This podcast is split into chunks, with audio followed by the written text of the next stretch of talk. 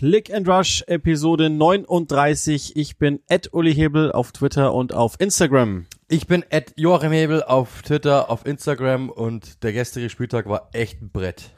Ihr findet uns auf Ed Click and Rush ebenfalls auf Twitter und auf Instagram. Das ist dann unser gemeinsamer Account und jetzt schon mal Entschuldigung für all die Zuschriften übers Wochenende, die reingeflattert sind, nicht beantwortet wurden, sowohl auf die auf den privaten Account oder die privaten Accounts als auch auf den Click and Rush Accounts, weil wir mögen einfach nicht.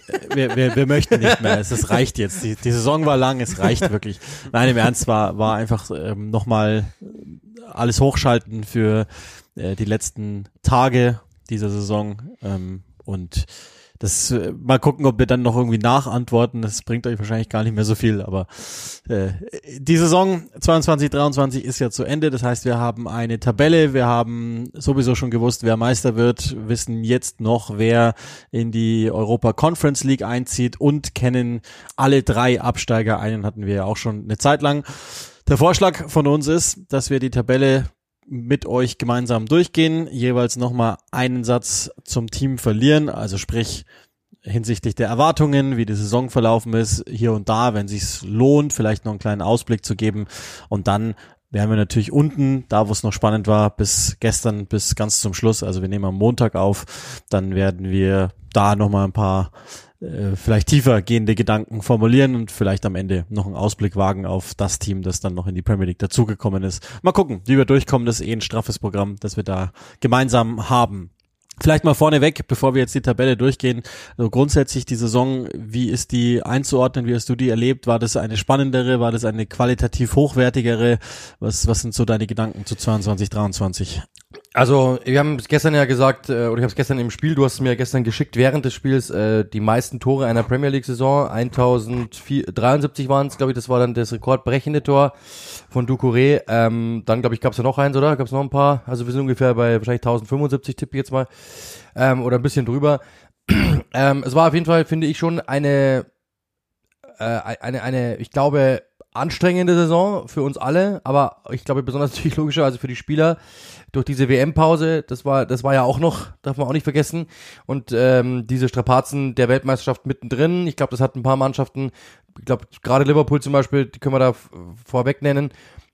Es hat ein paar Mannschaften rausgenommen, es hat ein paar Mannschaften richtig geholfen, ein paar Mannschaften hat es wirklich zerpflückt überhaupt, ich glaube, das ist genau der Punkt. Ich fand die Saison sehr zerpflückt. Es gab sehr viele Ups, sehr viele Downs.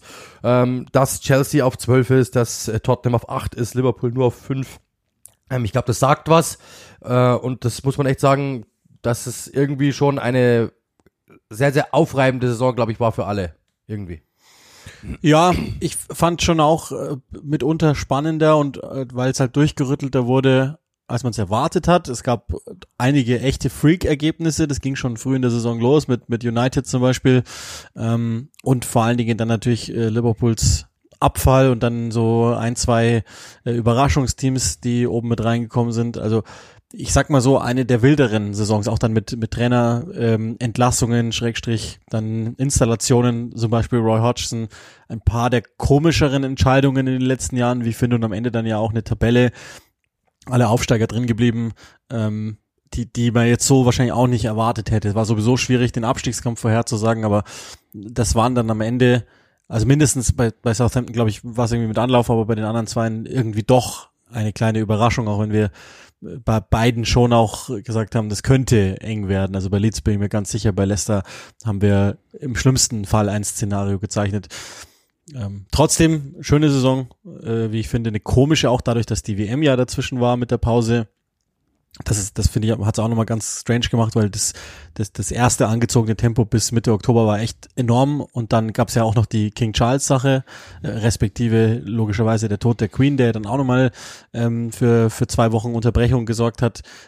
Es ist dann auch nochmal ganz interessant, kann man dann vielleicht beim einen oder anderen Verein drüber sprechen, ob da vielleicht die falschen Schlüsse gezogen wurden oder ob ob ich weiß nicht, also komisch, was was das teilweise für Auswirkungen hatte auf Teams. Aber bevor wir jetzt äh, ewig noch im Trüben rumquatschen, ähm, gehen wir die Tabelle durch, fangen einfach mal an. Ich glaube, oben sind wir wahrscheinlich relativ schnell durch. Die ersten zwei Plätze haben sich ja nicht mehr verändert. Manchester City Meister, haben wir letzte Woche schon viel drüber verloren.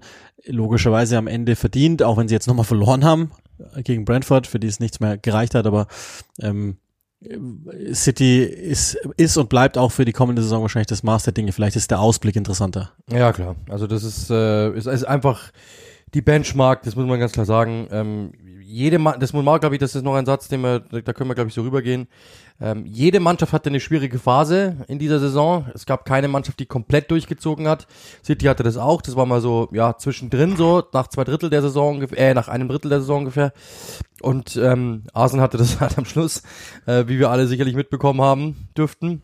Aber trotzdem muss man sagen, ähm, wenn eine Mannschaft, haben, ich habe mit einem Kollegen auch gesprochen, früher hatte, früher haben immer so, keine Ahnung, 80 Punkte gereicht zur Meisterschaft. Jetzt sind die bei 89 Punkten. Du musst erstmal 89 Punkte holen. Und City war jetzt noch nicht mal überragend gut. Ich meine, die haben, wenn man sich anschaut, die Tabelle, die haben zehn Spiele nicht gewonnen. Das gab es eigentlich auch selten, dass, dass, dass City sich so die Blöße gegeben hat. Fünf Niederlagen. Deswegen, das ist schon so, dass man sagen kann, es war jetzt nicht deren beste Saison, trotzdem kommen die auf 89 Punkte. Das ist unglaublich und äh, ja, ist einfach eine, ist einfach eine unfassbare Mannschaft.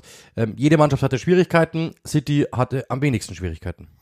Ja, glaube ich, kann man ganz gut so zusammenfassen. Jetzt sind wir mal gespannt, was noch passiert im Pokal am kommenden Wochenende gegen Manchester United und dann natürlich die Woche drauf nochmal in Istanbul ähm, Champions League und dann wissen wir, was wir final mit dieser Saison anfangen müssen, weil es hängt genau an den zwei Ergebnissen, ob es historisch wird oder ob es normal ist sozusagen. Also für City-Verhältnisse normal heißt ja dann schon fast übermenschlich. Gucken wir mal.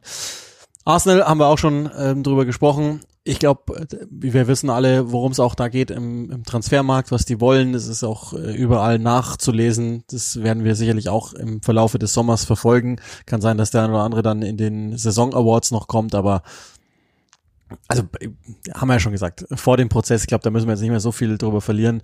Auch bei Manchester United haben wir ja schon ganz kurz mal angefangen im Verlaufe der Saison, aber das ist seit der letzten Podcast-Folge ja passiert, dass die sich fix qualifiziert haben als Champions League-Teilnehmer und sogar jetzt am, am Spieltag nochmal, ähm, am letzten Spieltag sogar nochmal oberhalb Newcastles äh, sich haben festsetzen können.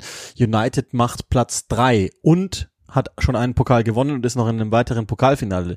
Das heißt, ich gehe sogar so weit und sage, die könnten aber alle Erwartungen übertreffen. Ja. Haben sie eh schon, aber dann wird's eine richtig erfolgreiche Saison. Ich habe letzte Woche gesagt, ähm, dass ich glaube, oder nicht letzte Woche, ich glaube vor ein paar Wochen, dass ich glaube, dass Liverpool nur noch reinrutscht. Dann hat mich ein User angeschrieben, gute Frage nämlich, ähm, ob ich einfach Manchester United nicht vertraue oder ob ich Liverpool so viel zutraue. Das war damals äh, ein bisschen von beidem, äh, weil eben, wir haben es ja gesagt, alle Mannschaften hatten eine schwache Phase. United hatte zwei kleine, einmal ähm, zu Beginn, logischerweise, dann war es richtig, richtig gut und dann gab es jetzt halt so am Anfang des letzten Drittels nochmal so eine schwierige Phase und ich dachte, dass die einfach das jetzt so ein bisschen austrudeln lassen, so ein wenig ist die Luft raus. Ähm, war es aber nicht, und deswegen Respekt, dass die nochmal sich aufgerafft haben, das geschafft haben. Sie haben 75 Punkte geholt. Sie sind das drittbeste Team der Liga und das absolut verdient. Äh, und jetzt kommt nämlich auch die, dann die Final, das, das ist jetzt einfach nur eine Ist-Zustand-Beschreibung. Jetzt aber die Analyse, dass Manchester United zu diesem Zeitpunkt, nach allem, was wir letztes Jahr über die gesagt haben, was ihr letztes Jahr über die hören musstet und so weiter und so fort, was ihr selber wahrscheinlich auch über die gesagt und gedacht habt, war das ein Schritt in die richtige Richtung. Sehr, in die, sehr, sehr, sehr, sehr, sehr, sehr weit in die richtige Richtung. Sie haben richtig gut gearbeitet, haben einen Trainer, von dem keiner mehr, glaube ich, bezweifelt, ob er ein guter Trainer ist oder nicht, sondern jeder bei Manchester United darf Fragen stellen, aber nicht, was den Trainer betrifft. Und dementsprechend ist es der absolute Weg in die richtige Richtung. Das ist, ähm, für, wenn, wenn da sich irgendein United-Fan kurz fragt, aber wie insgesamt, das ist eine sehr, sehr gute Saison. Weiter kann Manchester United zu diesem Zeitpunkt nicht sein. Wenn ihr euch überlegt, wie lange hat Arsenal gebraucht, um einen solchen, ja, eine solche Situation zu überkommen? Die haben drei oder vier Jahre gebraucht.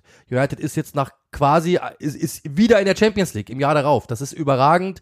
Deswegen Respekt, richtig gut gearbeitet, richtig gut gemacht, alles in die richtige Richtung gelenkt und jetzt muss darauf, wie Arsenal das vorgemacht hat, einfach den Weg erkannt haben, den Weg weiterführen und dann wird das die nächsten Jahre auch in der Champions League jeweils äh, kulminieren, weil man muss ganz klar sagen, je mehr sportlichen Erfolg du hast, umso ruhiger ist es. Wenn United ruhig ist, dann ist United auch erfolgreich. Äh, großes Wenn, in den, also aus der Historie der letzten Jahre begründet.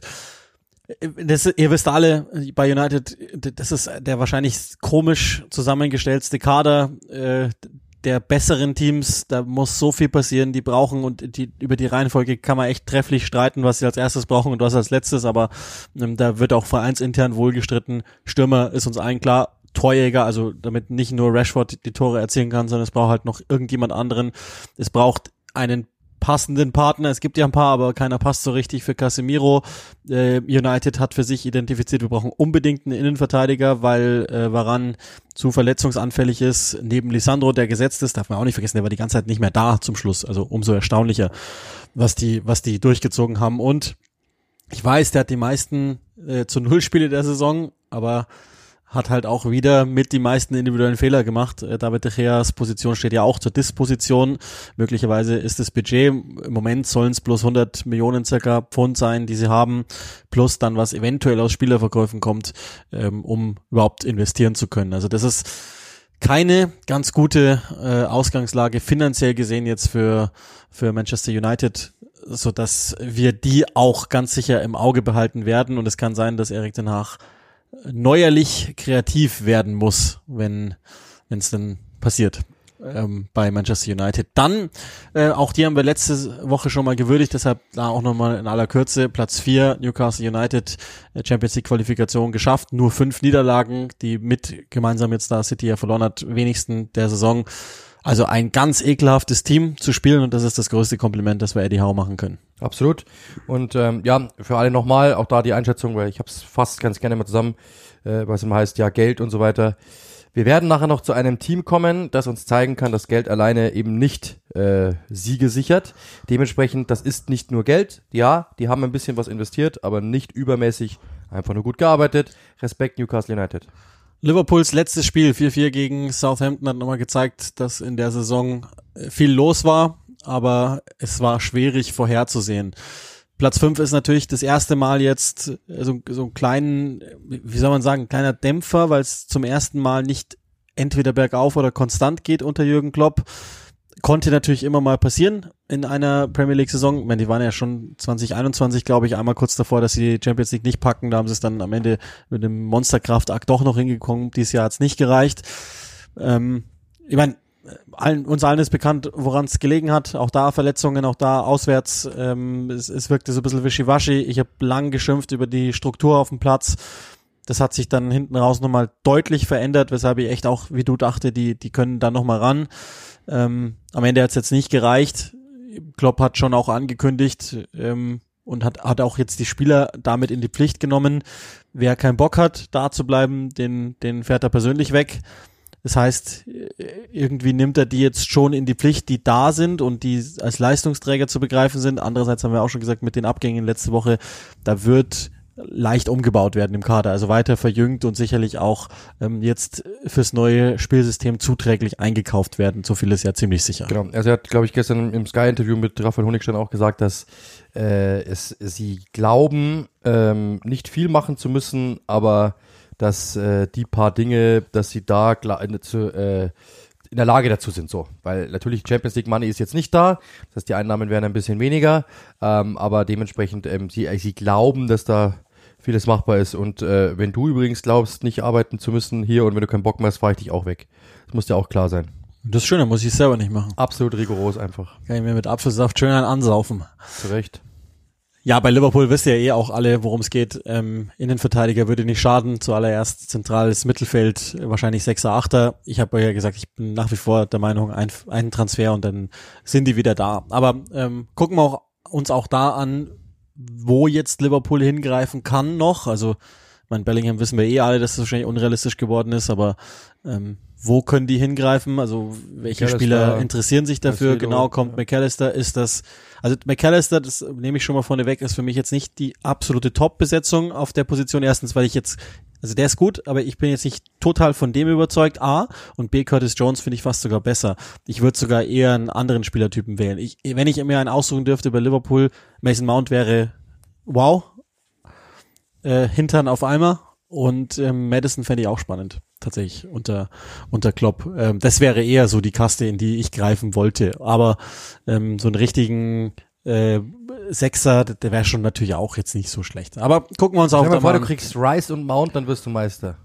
Wahrscheinlich, ja. Dann bist du, genau. Also ich glaube eh, die, die, ich glaube eh, dass die nächstes Jahr wieder, ich habe da jetzt nicht, ich glaube jetzt nicht, dass die da, äh, dass die größere Probleme haben, sondern das war, haben ja auch gesagt, letztes Jahr viel, viel Fußball gespielt, dann wurde ihnen zweimal hinten raus das Herz gebrochen, Champions League und Meisterschaftsfinale so knapp, so denkbar knapp, dass das irgendwann einmal an die Mentalität geht. Naja, also das sind auch nur Menschen, die da arbeiten. Das ist, ist für mich relativ klar. Und dafür haben sie eh nochmal gezeigt, was da an Charakter in der Truppe steckt.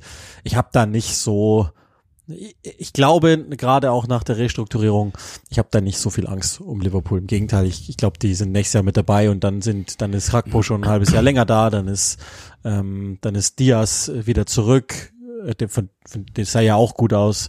Ähm, dann, dann sind die ganzen Verletzten, die jetzt eine Zeit lang gefehlt haben, länger wieder da.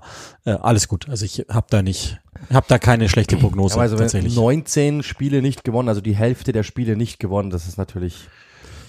Ja, und die meisten davon auswärts und das war ja wirklich mitunter einfach nicht mehr zu erklären, was Ja. da teilweise passiert ist. Deswegen, ja. naja, gut. Ähm, kommen wir zu was sehr viel positiverem, äh, sicherlich eine der Überraschungen, wenn gleich, also das ist ja ein bisschen schwierig, das einzuordnen, weil auf der einen Seite ist überhaupt nicht überraschend, dass Brighton sich so entwickelt, wie sie sich entwickeln. Wenn wir aber sehen, wer hinter ihnen steht, dann ist eine fette Überraschung, dass man überhaupt Sechster werden kann in dieser Liga. Also dickes Kompliment an Brighton Hove Albion, nochmal für euch. Die haben ihren Cheftrainer, von dem alle dachten, das ist der Mann in dieser Saison verloren, plus einige, einige aus dem Board, also von den, von den Menschen, die Entscheidungen treffen, an Chelsea, allesamt. Und es hat ihnen nicht nur nicht geschadet, sondern es hat sie sogar noch verbessert, als sie Roberto galten schon geholt haben. Geil. Und das ist wirklich, Zuvor, ja. und es ist, ich sag das gerne immer noch mal wieder. Also ja, City, Arsenal, alles gut. Aber das ist für mich das attraktivste Team der Liga. Wenn ich das im Dienstplan sehe, denke ich mir immer, yes, Jackpot. Ich liebe das. Ja, es ist, äh, es ist einfach, ich hatte, hatte letztens gegen City. Es ist unglaublich. Mir wurde gesagt, ich wurde zum TikTok-Star, das wusste ich gar nicht, weil scheinbar irgendwie das einer der meistgeklickten Klicks war, dieses Enciso-Tor. Ähm, aber ja, äh, bin ich da bei den unter Neunjährigen jetzt auch ein Superstar. ja, aber wirklich, also sehr, sehr spannendes Team, wie du es gesagt hast. Äh, die waren schon gut. Äh, dann wurde ihnen alles weggekauft, was meistens für viele der Startschuss ist für jetzt geht's runter, wie viele sonst, sonst wäre Freiburg schon längst Meister, wenn denen nicht alles also weggenommen wird. Solche Teams wie aber es ist nun mal so, du, dir wird was weggenommen, dann fängst du von vorne an, das dauert, dann wird das dann wenn du wieder da bist, solltest du schaffen, wird's dir wieder weggenommen. Das ist so, wenn du so ein Verein bist, aber die haben sich nochmal verbessert und sie haben mit De Zerbi den momentan wahrscheinlich spannendsten Trainer ähm, der Liga unglaublich. Ich bin gespannt. Ich habe mit, mit, mit, mit Benny Grund auch telefoniert. Kennt ihr ja mit Sicherheit Taktik äh, Genie, sage ich jetzt mal. Würde ich jetzt einfach mal sagen. Der auch sagt, er ist gespannt, wie es dann jetzt nächste Saison aussieht, weil natürlich dieses, dieses äh, Spiel sehr auf, ja, Gegenbewegungen, auf, ich sage jetzt mal Konterbewegungen ausgerichtet ist. Nicht jetzt, nicht jetzt im, im, durch einen Konter, sondern das Spiel ist oft auf solche Situationen so schnelle Verlagerungen aus. Und da bin ich auch gespannt, das habe ich mit ihm auch besprochen. Ich bin sehr gespannt, wie die sich dann tun, wenn irgendwann mal Mannschaften sich gegen sie hinten reinstellen und einfach sagen, kommt ihr mal. Und wenn sie dann auch noch äh, europäisch spielen, bin ich gespannt, wie sie das schaffen. Ich sage nicht, dass sie es nicht schaffen können. Es wird einfach nur spannend zu sehen. Äh, De Zerbis Lösung dafür interessiert mich einfach. Also ich verweise Plus, auf McAllister weg, haben wir jetzt gerade Genau. gelesen. Äh, Caicedo weg, haben wir gerade gelesen. Also, ähm, ja, hat er, hat Roberto De Zerbi Genau. selber gesagt, dass es genau, wahrscheinlich dass- dass passieren gehen werden, wird. Ähm, hatte noch die Hoffnung, Also dass ich- die Europa League rettet, dass die beiden bleiben. Ist jetzt wohl der Fall, dass es so nicht, nicht äh, zu halten sein wird. Und ist auch sinnvoll, wenn wir dann gleich beim anderen Club noch sprechen, dass man diesen Weg auch genauso weitergeht, also nicht von sich selbst abrückt, wenn die Ablösesummen entsprechend gut sind. Also bei, de, bei deinen Bedenken verweise ich auf Sassolo. Ähm, er wird er wird's finden, er wird die Lösungen finden. Ich finde viel spannender ist dann eben der Punkt, dieses durchaus ja auch kraftaufwendige und vor allen Dingen äh, konzentrationsaufwendige Spiel, wenn die dann Donnerstag, Sonntag spielen, da bin ich sehr gespannt drauf, weil dann geht's ja auch drum, den Kader äh, in der Breite aufzupolstern. Ich meine, sie gehen ja schon in diese Richtung, indem sie zum Beispiel James Milner holen, Lahut, dass sie, genau. äh, genau, das sind so Jungs, also die, die auch A, die Breite stärken, dann natürlich auch eine gewisse Erfahrung mit dazugeben, so ein äh, Player-Coach sozusagen nochmal zu installieren, zusätzlich zu Lalana beispielsweise. Da scheint er ja ähm, großen Gefallen dran gefunden zu haben. Und dann ist halt die Frage, also ich meine, McAllister und, und Casedos werden jetzt nicht die einzigen sein, die, äh, die attraktiv sind für andere. Also ich kann mir vorstellen, Mitoma, ähm, wer die Augen aufgemacht hat, wird bei Ferguson mal anfragen, wenn er einen Mittelstürmer bräuchte. Also auch Manchester United, der, der reicht es schon, wahrscheinlich noch nicht, aber oder auch Bayern München, der, profiltechnisch äh, holen weil dann hast du Ruhe. Ich glaube, dass das, das für die Bundesliga würde das, glaube ich, sogar schon reichen. Ähm, und da wird's da wird es ein paar andere noch geben. Also auch, ich kann mir auch vorstellen, dass vielleicht Newcastle mal an Dank denkt, wenn sie ähm, einfach nur Breite wollen für die Champions League, weil der eine sehr, sehr gute Saison gespielt hat. Solly March ist, glaube einer, der wahrscheinlich noch nicht lang genug auf dem Niveau performt, aber von dem ich mir vorstellen könnte, dass einige Vereine und, und also, genau, dann kannst da spielen, äh, ja, ja. Norte sieht schon gut aus, Enciso sieht gut aus, wahrscheinlich noch nicht gut genug für ein ganz großes Team, aber wer weiß, ob nicht irgendjemanden nochmal am Deadline der einfällt, ach komm, wir haben noch 80 Millionen, dann raus damit. ich weiß, auf wen du anspielst. und die wissen ja, wie die Türen bei Brighton aufgehen. Ähm, wenn nicht, dann, dann halten sie einen Geldschein hin, dann gehen die schon auf. Also ist, Brighton, eine ja. der positiven Überraschungen der Saison. Ich glaube, die positiv oder was heißt die Überraschung der Saison ist vor allen Dingen so, wie es losging. Aston Villa tatsächlich in der Europa Conference League gelandet. Auch da nochmal für euch zur Erinnerung. Die Saison begann mit Steven Gerrard und endete mit Una Emery. Und deshalb endet sie auf Platz 7 für Aston Villa.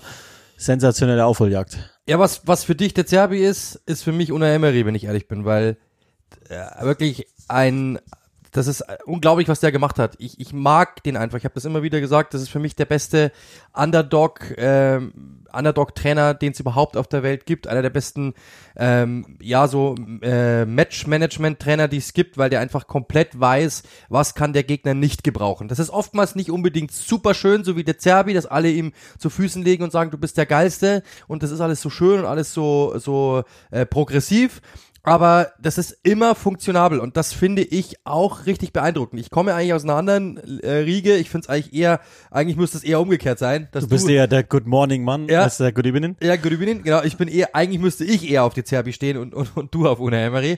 Aber äh, es ist genau, ich, ich mag das einfach und ich finde das super cool, dass du einfach weißt, Aston Villa ist wieder ernst zu nehmen, weil das waren sie äh, unter Dean Smith zum Beispiel, unter Steven Gerrard über immer drei, vier Spiele und dann war es wieder weg äh, und mehr nicht. Und danach waren sie eigentlich Punktelieferant und du hast eigentlich gewusst, naja, so richtig dagegenhalten tun sie nicht. Und das ist jetzt der Fall. Diese Mannschaft trifft immer, diese Mannschaft ist defensiv viel besser geworden, noch immer nicht perfekt, aber viel, viel besser. Er kriegt es hin, eine Mannschaft, die eigentlich unverändert ist, du, also er hat nichts gemacht daran oder wenig daran gemacht, ähm, einfach sofort besser zu machen. Und das ist, finde ich, sehr, sehr beeindruckend. Ich mag das, seine Akribie, die, die, diesen, diesen ganz einfachen Ansatz, diesen super seriösen Ansatz, super pragmatischen Ansatz. Und man sieht, was man aus Aston Villa machen kann. Die haben eine Menge Geld investiert. Der Kader ist nicht schlecht zusammengestellt. Der ist jetzt auch nicht Wahnsinn. Die bräuchten wahrscheinlich auf jeder Position äh, zehn Prozent mehr und dann wären sie richtig, richtig gut. Aber das ist insgesamt gut zusammengestellt. Sie haben alles im Kader, was sie brauchen. Da ist keine Position unbesetzt oder so. Und dann sieht man, was man daraus machen kann, wenn du einfach nur die Puzzleteile ans richtige, an, an den richtigen Ort eben setzt. Und das ist wirklich, ähm, finde ich, sehr, sehr beeindruckend. Deswegen für mich Respekt Una Emery. Ich, ich sag dir, ich, mit Ausblick auf die nächste Saison, sage ich dir schon mal zwei Storylines, die für mich total spannend sind. Ich glaube, dass, also die sind ambitioniert. Die werden weiterhin Geld ausgeben. Jetzt ist nur die Frage, ist, ich, ich denke, die wollten glamouröser in den Europapokal einziehen, als sie es jetzt tun. Ich glaube, dass Una Emery zum Konsolidieren geholt worden ist. A, wenn es nicht läuft, und ich, ich gehe fest davon aus, dass die nicht auf sieben bleiben können, sondern es wird minimal nach unten gehen, so zehn bis dreizehn oder so. Bleiben die dann cool? Geben Sie ihm die Zeit, vertrauen Sie ihm, dass das weiterhin so läuft und geben ihm die Funktionsspieler, die er wahrscheinlich will, oder kaufen Sie weiter Philipp Coutinhos ein.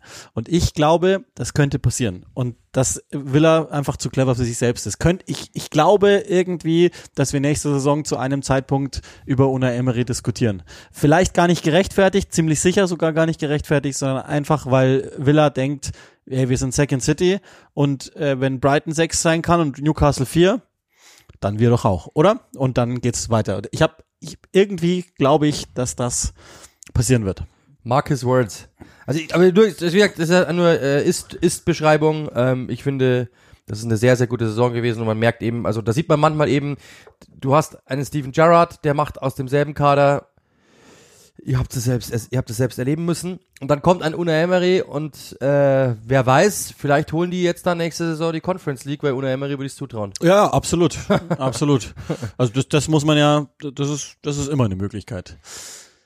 Das Beste an Tottenhams Saison ist, dass sie vorbei ist. Es war eine Katastrophensaison. Ich glaube, da erzählen wir nicht zu viel. 13 Mal in Folge europäisch gespielt, jetzt nicht. Das erste Mal seit 2009, 2010. Sie haben Mehr Spiele verloren als gewonnen. es ist äh, nicht gewonnen als gewonnen. So. Genau, ja, so. genau. Ähm, haben einen negativ Gegentorrekord aufgestellt. Sagen wir es mal so, ohne Harry Kane. Und Harry Kane wäre der absolute Schlagzeilendominator, gäbe es nicht Erling Haaland. Ohne Harry Kane wäre Tottenham Chelsea-Niveau. Und das tut mir sehr leid, das sagen zu müssen. Ein Team, das im Übrigen auch bis vor eineinhalb Monaten, einem Monat, ganz wie ihr es haben wollt, Champions League ähm, Aspirant war, zu Recht auch Champions League Aspirant war, ähm, kriegt so einen Fall, haben sie, ich weiß gar nicht, wer sich mehr ähm, aufgerieben hat an dem anderen als Conte an Tottenham oder Tottenham an Conte. Es ist eine Katastrophe. Die Spurs stehen planlos da, richtungslos da, ohne Trainer, ohne Sportdirektor. Ähm, äh, Daniel Levy, der so ziemlich jedes einzelne Fettnäpfchen aber voll mitnimmt, so als just for fun habe ich manchmal das Gefühl. Ähm, und ja, jetzt, jetzt, jetzt ist da diese eine Chance inbegriffen, dass Tottenham versteht, wer sie selbst sind, anfangen wieder das zu tun, was sie mal waren, bevor sie versuchen, äh, verschiedene Richtungen einzuschlagen mit verschiedenen Trainern in wenigen, wenigen Jahren. Denn äh, irgendwie fühlt sich alles an wie 2021 mit dem Unterschied, dass der Kader deutlich schlechter ist und es besteht ja auch die große Gefahr, dass Harry Kane, ihm fehlen jetzt noch 48 Tore bis Alan Shearer, ähm, dass Harry Kane vielleicht auch sagt, okay, cool, danke, aber ich werde bald 31, lass mal's gut sein, ich gehe woanders hin. Und ähm, sie suchen jetzt in der neunten Woche inzwischen, jetzt ist die zehnte sogar schon, einen neuen Trainer, das ist eigentlich Arne Slot hat jetzt abgesagt, obwohl alle dachten, okay, der wird's. Glück, dass wir den nicht weitergehend besprochen haben letzte Woche, sonst hätten wir einfach nur ihre Zeit verschwendet. Das ist der chaotischste Scheißdreck der ganzen Liga. Es tut mir total leid, wirklich, aber ähm, das Fenster ist total zu von Tottenham und Titeln. Ähm, Lukas Mura ist ja gestern, ist vielleicht dann auch Full Circle, äh, ist ja gestern noch gegangen mit einem wunderschönen Tor. Ähm, das war ja äh, sozusagen der Inbegriff des Finaleinzugs Tottenhams unter Pochettino. Äh, Ich glaube nicht, dass sie Ryan Mason vertrauen. Ich weiß auch nicht, ob das sinnvoll wäre, dem zu vertrauen. Dann würde man wahrscheinlich Kane behalten, weil die sind ja richtig gut befreundet. Aber äh, wow, also schon wieder sich so viele Körbe öffentlich abzuholen wie 2021, das ist Da waren es elf, glaube ich. Katastrophe. schon wieder so los. Ja, ihr habt das gestern, glaube ich, ein ganz gutes Beispiel gebracht ähm, oder eine ganz gute Analogie. Es ist so, du gehst, du, jemand sagt dir, hey, willst du dieses Haus kaufen und du siehst von außen ein Schloss und denkst dir, es ist der Hammer. Klar, super, ich muss diese, Sch dann, und dann gehst du, dann hast, dann unterschreibst du den Vertrag, gehst rein und siehst, da hängt eine Leitung weg, das Fundament bröckelt, die Wände stürzen ein, es ist Schimmel da, ähm, und du, und dann fressen dich die Unterhaltskosten sogar noch auf. So ungefähr ist es. Ja, es sieht nach außen super schön aus, weil du hast ein Stadion, du hast einen eigentlich auf den ersten Blick ganz coolen Kader, weil da sind ein paar Spieler drin, die mich auch flashen würden, wo du sagst, er ist doch cool. Du hast, du hast ein paar Spieler, die echt Romero, Kane, Heupja ist ja ein funktionabler Spieler, der würde wahrscheinlich unter Una Emery komplett pass äh, passieren und so weiter und so fort. Du hast ein paar Dinge drin, wo du echt sagst, das ist super cool. Aber dann eben, du bist nur auf acht, die Wahrscheinlichkeit, dass du an Aston Villa, Brighton, Liverpool, Chelsea, die, an denen musst du alle erstmal vorbei, um wieder Champions League zu spielen. Schaffst du das? Wenn ja, dann bist du vielleicht Vierter, okay, cool, aber schaffst du es dann irgendwie Arsenal zu überholen, United zu überholen, City zu überholen, Liverpool, die ja dann wieder kommen werden. Das heißt, es ist wahrscheinlich, dass du einfach nächstes Jahr wieder in der Europa League landest. Und wer, Wenn überhaupt. Tra- Wenn Genau, überhaupt. und welcher Trainer tut sich das an? Weil das ist, das, das, wenn du sagst, du wirst dann Fünfter mit Tottenham, ist es ja im, auf den ersten Blick ja gar nicht schlecht, weil du hast wieder Dinge in die richtige Richtung bewegt, aber du bist trotzdem noch kein Meistertrainer. Also so ein Meistertrainer wird da nicht hingehen, sondern es muss jetzt halt jemand sein, wie gesagt, der da etwas äh, aufbauen möchte, der sagt, okay, ich gehe den nächsten Schritt. Ich sage am Ende, ich könnte es mir gut vorstellen, es wird entweder Brandon Rogers oder es wird äh, Graham Potter. Einer von den beiden, ich könnte mir das vorstellen, dass einer Ja, von den beiden sagt, ich ähm, übernehme das. also die, die, die Sache ist die, ich meine, das ist jetzt der zweite Trainer, der dahin gegangen ist und grundsätzlich gesagt hat, oh, danke, Interesse schmeichelt mir und dann weggelaufen ist, Ja. schreiend weggelaufen ist, weil also Mann ist ist ist von der Manchester City Group als äh, Aufräumer geholt worden, der muss jetzt wie immer eigentlich bei Tottenham das Chaos in in in äh, Wochen schnelle beenden und das ist ja die große Frage als Trainer. Tust du es dir an? Du weißt ja nicht mal, wer dein Vorgesetzter sein Ja, wird. ja. Hast ja keine Ahnung. Ist Deswegen ja, ist schade, sie hatten wirklich eine Phase, ähm, muss man ja auch sagen, da war, also so nach drei Viertel der Saison ungefähr oder zwei Drittel der Saison, ähm, als sie das erste Mal eingebrochen sind und als Conte ja äh, so anfing, Schwierigkeiten zu machen. Und die haben Woche für Woche echt die er äh, Ergebnisse nicht geholt und sie blieben trotzdem in der Champions League. Und da habe ich mir gedacht, okay, es könnte wirklich reichen, wenn die jetzt noch die Kurve kriegen, weil die anderen nutzen diese Fehler nicht aus. Das Problem ist einfach nur, sie haben die Kurve nicht gekriegt, sondern sie sind sie sogar noch steiler gefahren und dann Ja, in- in der, der- Abstieg auch steiler. in der Drecksaison noch elf Punkte nur Rückstand zu haben auf auf dem Champions League Platz ist ist erstaunlich tatsächlich und äh, Ja, aber da wollte ich nach Abstieg. Äh, da, da wollte ich kurz hin ähm, mit den Trainern. Also ich, ich sag das gerne nochmal. Ryan Mason hat, glaube ich, eine echte Chance. Der hat gestern auch nochmal ähm, gezeigt, dass er begreift, wie es läuft bei Tottenham, nämlich ein paar Youngster gebracht.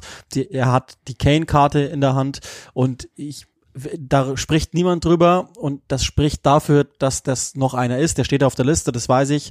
Ähm, Oliver Glasner nach Pokalfinale in Deutschland, das wird noch einmal auf, aufs Tableau kommen. Und da sind wir dann wieder dabei, das wäre dann für ihn wieder ein Schritt nach oben. Und das ist in etwa der Verein, den er sich vorstellt, trainieren zu können, mit äh, Ambitionen, aber auch mit Chancen. Ja, Und du musst wissen, was du kriegst. Du kriegst einen äh, guten Verein, du kriegst äh, Reputation, du kriegst eine gute Liga, du kriegst viel Geld. Ähm, das sieht nach, du hast äh, ein mit Sicherheit interessantes Projekt, aber du kriegst in den nächsten drei Jahren halt wahrscheinlich, also du kriegst in den nächsten drei Jahren, du kriegst in den nächsten 70 Jahren keinen Titel. aber du kriegst in den nächsten Jahren keinen Titel und du kriegst schwierig die Chance, in die Champions League zu kommen, sagen wir mal so. Deswegen, das musst du halt auch wissen, was du nicht kriegst. Oder was zumindest schwierig zu erreichen sein wird, sagen wir es so. Weil dafür sind sie noch einen Schritt zu weit weg. Dafür muss eine Menge gemacht werden. Dafür ist eben dieses Haus zu marode. Noch. ist in jedem Fall eines auch bei uns im Podcast der dominanten Themen gewesen. Letztes Jahr war es presented bei Manchester United. In dem Jahr ist es Chelsea und Tottenham, glaube ich, die sich die, die Schlüssel so in die Hand geben. Aber ein Satz noch. Vom Gefühl Wenn her. du irgendwie so ein Trainer bist, so ein, so ein, so ein aufstrebender Trainer. Also angenommen, du bist jetzt Trainer, der jetzt in so einem zweiten, dritten Jahr ist und du bist richtiges, man muss schon sagen, ähm, dann ist es schon ein spannendes Projekt, weil Ja. es gibt auch wirklich Möglichkeiten. Man- das ist, das ist immer noch ein Big Six Club, das ist London, das ist, äh, das, also für mich, ich sag das immer wieder, ich weiß, dass da viele Leute sagen werden, hey, wie kannst du sowas sagen? Das ist das geilste Stadion Europas.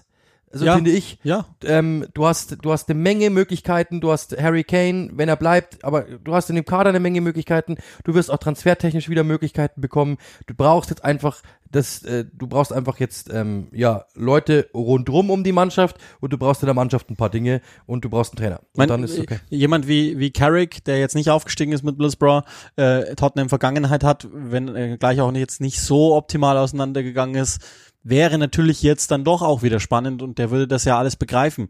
Aber sie haben sich ja von Company schon Korb abgeworfen, von Carrick wohl auch. Weiß nicht, ob er die Situation nochmal neu bewertet, jetzt nachdem er nicht aufgestiegen ist. Das wäre wahrscheinlich irgendwie passender. Aber vielleicht, wie gesagt, also äh, Glasner ist ja sozusagen der österreichische Emery.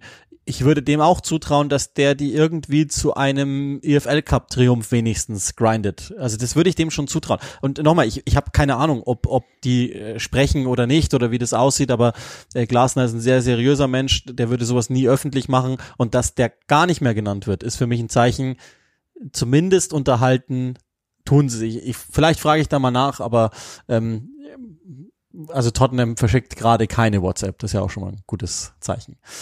Eine der absoluten äh, positiven Erscheinungen, äh, kein Second Season Syndrome, im Gegenteil, Brentford ist Platz neun, hat Manchester City am letzten Tag geschlagen, hätte sich sogar noch äh, selbst zumindest die Hausaufgaben so weit gemacht, dass sie sogar noch hätten in die Conference League einziehen können. Das wäre dann Obersensation gewesen.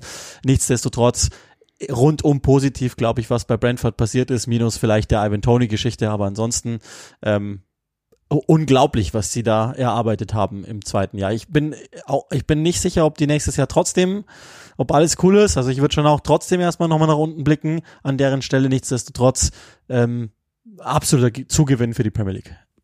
Brentford? Ja. Ja, absolut. Also äh, ich finde es ähm, wirklich nach wie vor sehr beeindruckend, dass du mit ich finde den Spielstil einfach auch sehr, sehr interessant, weil ich glaube, wenn, äh, wenn ich zu einem Verein kommen würde ähm, und ich bin so ein kleiner Verein, ich bin ähm, wirklich so, so, so, so ein Underdog-Team, dann glaube ich, würde ich es genauso machen. Ich würde einfach sagen, ich hole mir Spezialisten, ich, also ich überlege mir eine Philosophie, was brauche ich, was möchte ich machen. Ähm, ich glaube, wir können, wenn wir, wenn wir große Fußballer kaufen wollen, dann wird es wahrscheinlich teuer. Wenn ich jetzt aber sage, okay, wir haben einen Spielstil, der wird dann also logischerweise auf Gegenbewegungen laufen, auf, auf äh, den Gegner nerven, auf Chaos, auf Physis, dann kaufe ich mir halt einfach auf jeder Position einen Typen, der mir das garantiert. Auf seine Art und Weise. Und dann schauen wir mal, ob wir nicht alle nerven können. Und genauso machen sie es. Es ist wirklich genauso. Sie können sich nicht die 80 Millionen Euro Spieler kaufen, aber sie können sich so 20, 30 Millionen Spieler kaufen, weil sie auch ein paar verkaufen. Und dann kommst du irgendwann mal auf den Punkt und sagst, so, jetzt sind wir da. Und ähm, alle, jeder einzelne Spieler ist genau für seine Position geholt. Das ist nicht, wir kaufen einen Mittelfeldspieler, sondern wir brauchen so einen Mittelfeldspieler. Und dann sitzt der da und du hast einfach eine super austarierte Mannschaft. Jeder weiß genau, was er zu tun hat. Jeder ist Spezialist auf seiner Position und du ärgerst und nervst einfach alle. Und es funktioniert an drei Spieltagen nicht. Und dann am vierten Spieltag funktioniert es wieder und du sammelst Punkte, alles cool. Dann funktioniert es wieder drei Spiele am Stück, dann fun funktioniert es wieder acht Spiele am Stück. Aber egal was passiert oder ob es funktioniert oder nicht funktioniert, es interessiert keinen Menschen weil es einfach, weil du bist, wie sagt, wie sagt Thomas Frank immer, du bist nur eine Bushaltestelle in Hounslow. Das heißt, das interessiert niemanden, die können in kompletter Ruhe arbeiten. Alle in diesem Verein sind super intelligent, dass die komplett wissen, hey, nicht, nicht jetzt unruhig werden, sondern das ist der Weg. Wir wussten, dass es ab und zu auch mal steinig werden könnte. Cool bleiben, weitermachen. Ja, Perfekt. Äh, grundsätzlich alles, was du sagst, ist richtig, aber jetzt klickt natürlich die potenzielle Disease of More. Jetzt wollen die Rollenspieler mehr Geld haben, mehr Ambitionen, öfter spielen, nicht so oft klar. auf der Bank sitzen. Sie haben fast alle Spiele, die sie gewonnen haben, mit niedrigem Ballbesitz bestritten. Mhm. Sie haben natürlich das große Problem, Fragezeichen, ähm, dass Thomas Frank ja auch bei Tottenham auf der Liste steht. Ich weiß nicht, ob der das machen würde und würde das überhaupt großartig Schaden anrichten. Rimas Abgang zum Beispiel, der ja eigentlich so das taktische Mastermind hinter allem war, hat überhaupt nicht äh, in irgendeiner Weise für Unruhe gesorgt. Ankersens Abgang vorher auch nicht. Also es scheint so zu sein, als ob die äh, so systemimmanent alle sind, dass das kein großes Problem ist. Aber nochmal, und ich, die sind ja clever genug, die, wir brauchen die nicht. Die, die werden wissen, dass sie nächstes Jahr erstmal trotzdem in Richtung 40 Punkte marschieren und dann mal gucken, was noch geht. Weil, und das, das ist dann wiederum das, was dafür spricht, dass sie stabil bleiben. Wenn ich dich jetzt frage aus dem Kader, welchen Spieler werden sie sicher verlieren? David Reier, das wissen sie. Mark Flecken ist ja schon da. Das ist übrigens eine grandiose Addition, passt perfekt. Ähm, und ansonsten fällt mir gar kein Einzelspieler ein, von dem ich denke, der ist auf jeden Fall weg. Es kann Leute geben, die sich wahrscheinlich für Rico Henry interessieren, könnte ich mir denken. Ähm, Tony ist wahrscheinlich jetzt erstmal, haben wir eh letzte Woche mhm. besprochen, relativ gesichert.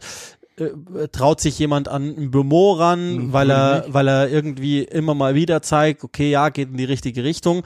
Ich glaube, ansonsten bist du relativ sicher. Also auch Jensen, Nörgard und so, die sind, das sind alles gute Spieler und die würden dir weiterhelfen. Und wenn ich jetzt zum Beispiel in Deutschland ein äh, Europa League Teilnehmer bin, würde ich da mal überlegen, ob ich den nicht vielleicht überredet bekomme, weil das sind alles top ausgebildete Profis und das sind richtig gute Jungs. Aber es ist jetzt keiner dabei, von dem ich sagen würde, okay, ja, der ist weg. Genau, deswegen, ja, also die eine oder andere Addition wird kommen. Ich glaube, Kevin Schade ist ja sicher. Dann äh, den wirst du auch besser einbauen können und so weiter und so fort. Also ich, ich, ich mag Brentford einfach. Ich mag die einfach. Ich freue mich immer, wenn ich die habe. Ich finde, das ist ein super cooler Verein. Die haben noch immer Underdog-Feeling. Ähm, Thomas Frank war zu uns auf der Pressekonferenz sehr nett. Ja, dann ist. deswegen, deswegen bin ich zu ihm auch nett. Soll ich dir was sagen, was der, was der größte Trumpf ist, den sie in der Hinterhand haben? Sie haben einen Beckham in der Mannschaft und das wird natürlich ja, das dafür wird, sorgen, das dass sie in die Champions League Das gehen. wird noch Faktor. Wünschen wir ihnen, wenn sie ihn hochziehen. Sie wissen, äh, der kleine Beckham-Sohn spielt in der zweiten Mannschaft von Brentford und äh, Uli wartet nur auf das Premier League-Debüt. Ja, ich werde nächstes Jahr, wenn der in der, im Kader des ersten Teams ist, werde ich zu jedem einzelnen Heimspiel reisen in der Hoffnung, dass David da auftaucht. Nee, ist mir eigentlich relativ egal. Ähm, Sagst jetzt. Ich sehe dich schon äh, sabbernd am Stadionzaun. Ich habe bislang tatsächlich jeden einzelnen Brentford-Trip kurzfristig dann doch nochmal abgesagt. Meistens war der Verkehr der Grund, wenn ich da war, aber irgendwann werde ich das tun. Wir haben ja Gott sei Dank noch das Originalstadion gesehen, obwohl das Community Stadium sind auch alle, glaube ich, ganz glücklich mit, aber der Griffin Park war schon ein bisschen cooler, muss man ehrlich yes, sagen. Auch eine Überraschungsmannschaft auf Platz 10 ist der FC Fulham. Auch über die haben wir schon einige Male gesprochen. Ähm, Marco Silva hat ja auch schon jetzt mal äh, verlauten lassen, dass selbst wenn Angebote kämen von anderen Clubs, er da erstmal glücklich ist. Ähm, ist wirklich, ab da fängt sozusagen der Durchschnitt an. Und das meine ich gar nicht böse. Das ist, glaube ich, für Fulham das die größte Errungenschaft, zum Durchschnitt zu gehören in einer Aufstiegssaison seit ewigen Zeiten. Ähm, fast ausgeglichene Tordifferenz, fast ausgeglichene Siege, Niederlagen. Und ein Team, das die Basics bringt und das auf relativ konstantem Niveau. Nichts Besonderes taktisch gesehen.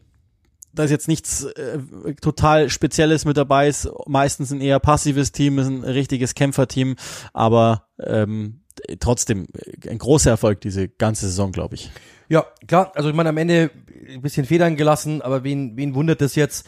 Äh, richtig gut begonnen das ist, das ist eine Mannschaft, die, also ich mag zum Beispiel, ich liebe Palinja, der würde Liverpool zum Beispiel sofort helfen, das wäre einer, der würde bei Liverpool sofort reinpassen, weil der einfach alles hat, nichts auf überragendem Niveau, aber alles auf so 85er Niveau, super cool.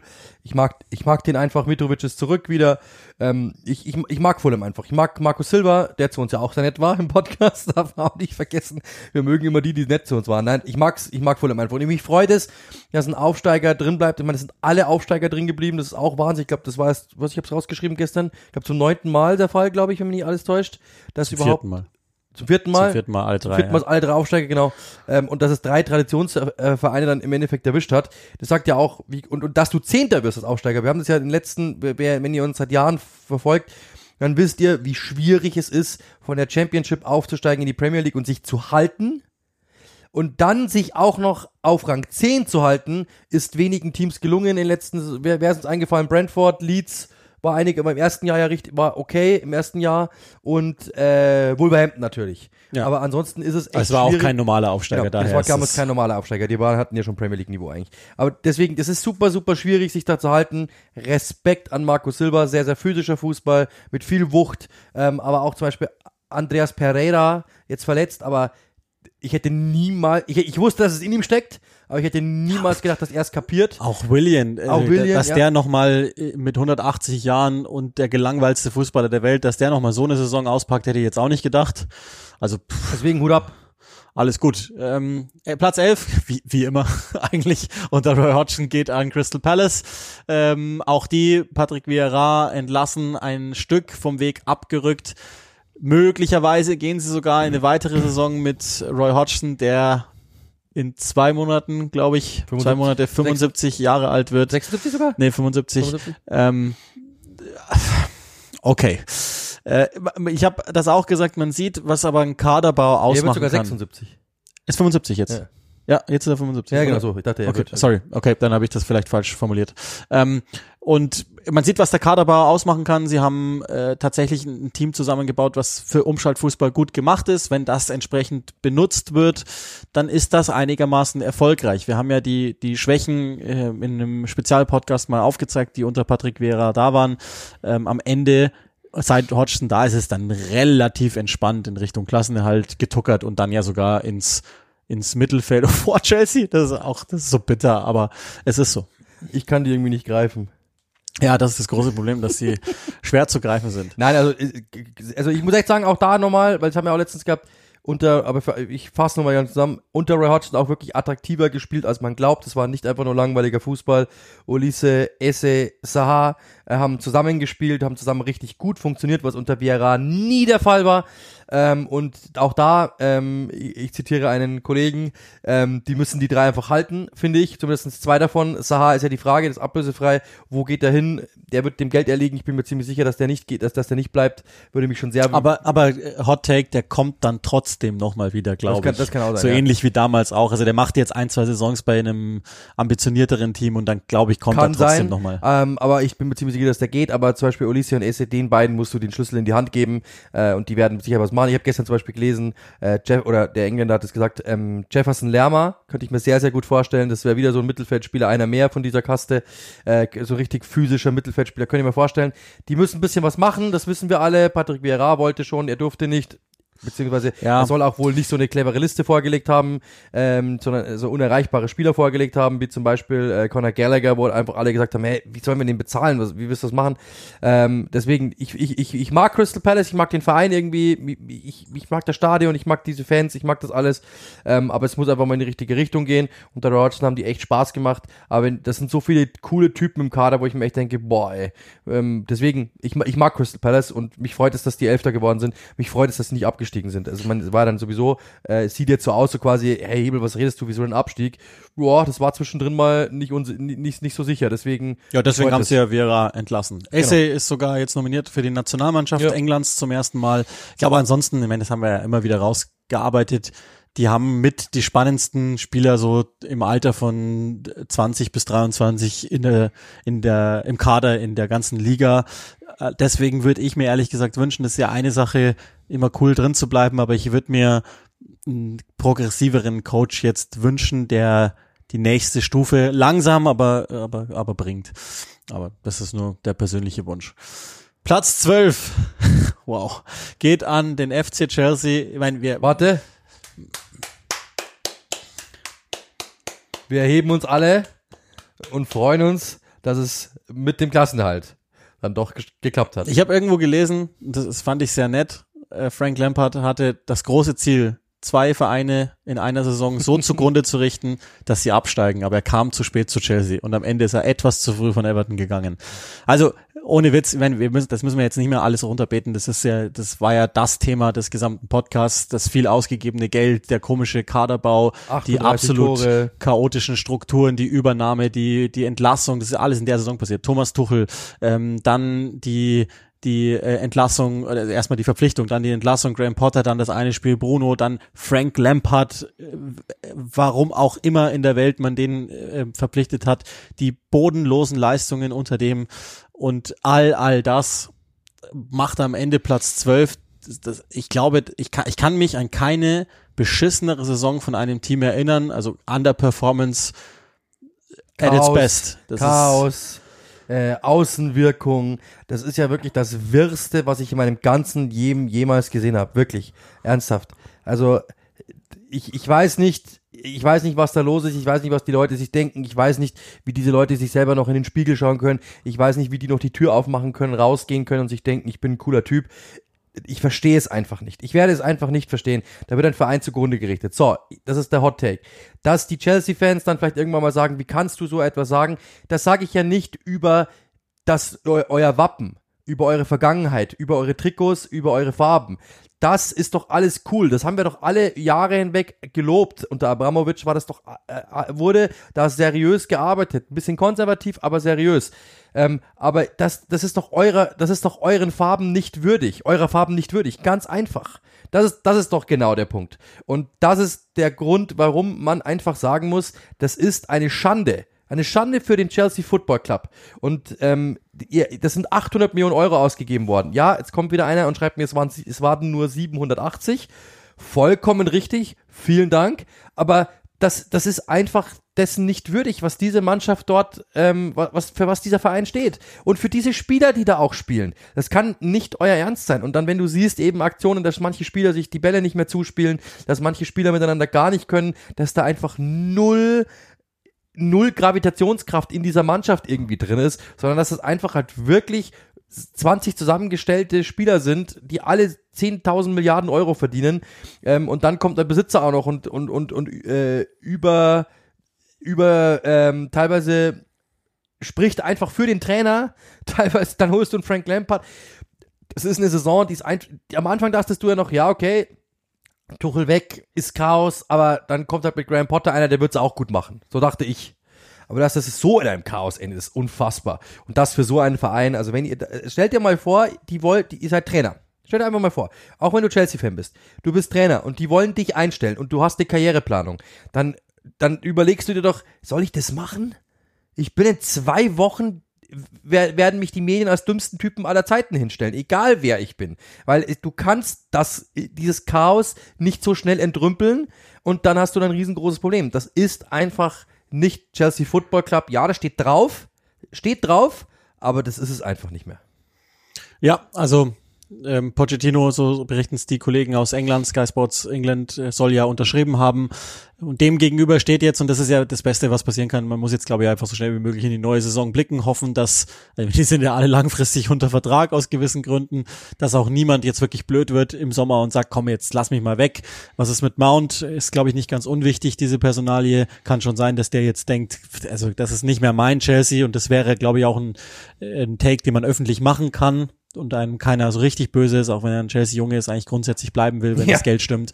Ähm, und ich meine, das Geld müssen sie ihm jetzt auch geben, Aber wenn sie andere verpflichtet haben dafür. Und ähm, dann hat Pochettino die Aufgabe aus, das sage ich gerne auch nochmal, das ist ja der Grund, warum wir so hart mit denen ins Gericht gehen. Das ist eine Gruppe von brutal speziellem Talent. Da sind richtig, richtig, richtig gute Leute dabei. Und ich weiß, dass einmal einige sagen, äh, du sagst immer, die sind alle Weltklasse. Ja, weil das so ist. Da sind richtig gute Leute drin und diese Truppe muss nächstes Jahr, muss. Wenn nicht, dann ist Pochettino eh auch wieder weg und dann haben sie noch ein größeres Problem, weil dann, ist, dann haben sie sich final komplett zum Affen gemacht in der Öffentlichkeit, aber die müssen, die müssen einfach mindestens, mindestens Champions League spielen. Mindestens. Eigentlich müssen sie mit dem Team binnen zwei Jahren um die Meisterschaft spielen.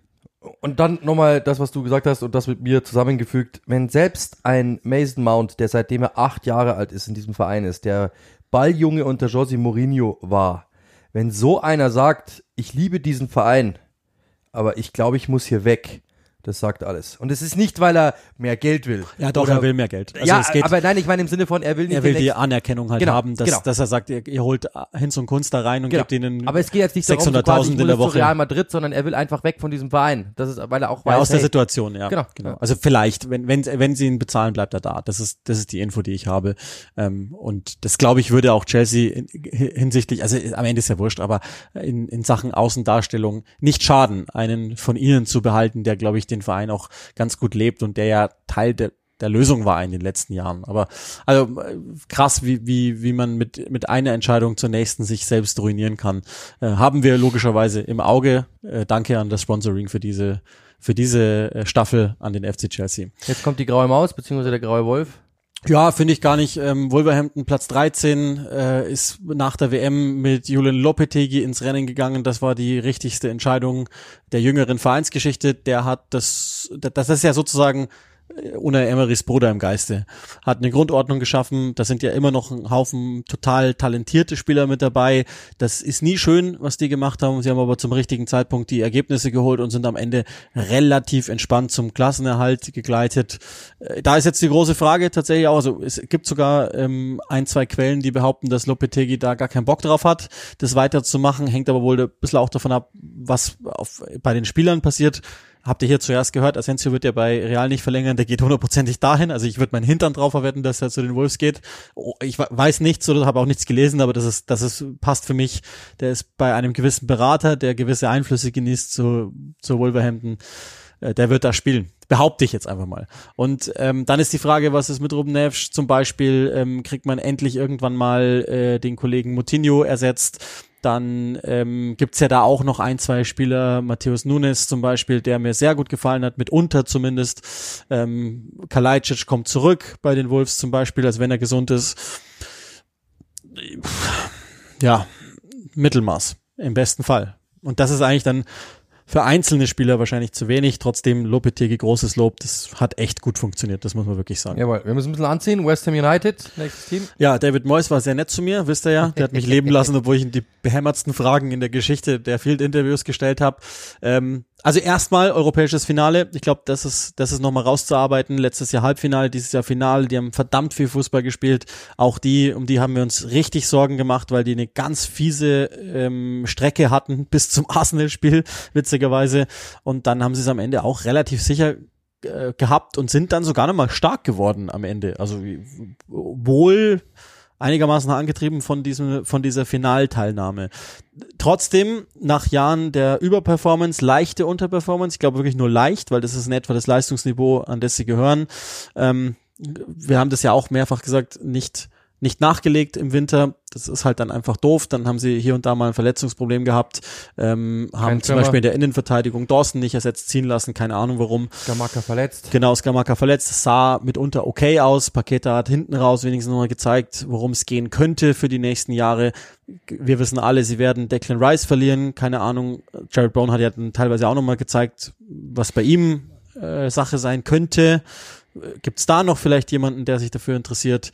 Äh, als Beispiel, ähm, das sind so die Dinge, die wir uns angucken. Aber wenn sie jetzt den Europapokal gewinnen, dann wäre das natürlich ein, einfach, also dann ist David Moyes, das ist dann unglaublich, ne, was der geleistet hätte, wenn das klappt im, im Finale der Conference League. Und also ist es eh schon, aber ähm, ist, ist schon komisch, wie man auf der einen Seite so Angst ums Überleben haben kann und dann mit Europa flirten kann. Aber das werden wir ja dann beim ersten Absteiger auch nochmal so besprechen. Ja, also für mich gehören die ungefähr auf 10, würde ich sagen. Das wäre so deren Leistungsvermögen, was ich sehe, auch im Vergleich der Liga. Äh, aber es ist okay, es ist, die haben sich da nochmal gefangen. Ähm, wie gesagt, ich finde ich finde es irgendwie cool, den nächsten Schritt von Declan Rice zu sehen. Äh, sie werden ein bisschen Geld dafür bekommen und dann werden sie da den nächsten Schritt auch gehen können. Ja, hoffentlich. Also und, ähm, ist ja, ja, auch so einer der Vereine, der ein bisschen gelähmt ist von der von der Besitzerstruktur. Einer ist ja verstorben von den beiden Hauptanteilseignern. Es steht immer noch die die Übernahme ähm, des tschechischen äh, Minority Minority Shareholders zumindest im Raum. Ich weiß nicht, ob sie bevorsteht. Mal gucken, was da passiert. Ähm, ist sicherlich nicht ganz ähm, ja frei von von West Hams sportlicher Leistung dann zu betrachten. Werden wir aber sicherlich alles tun, wenn es soweit kommt.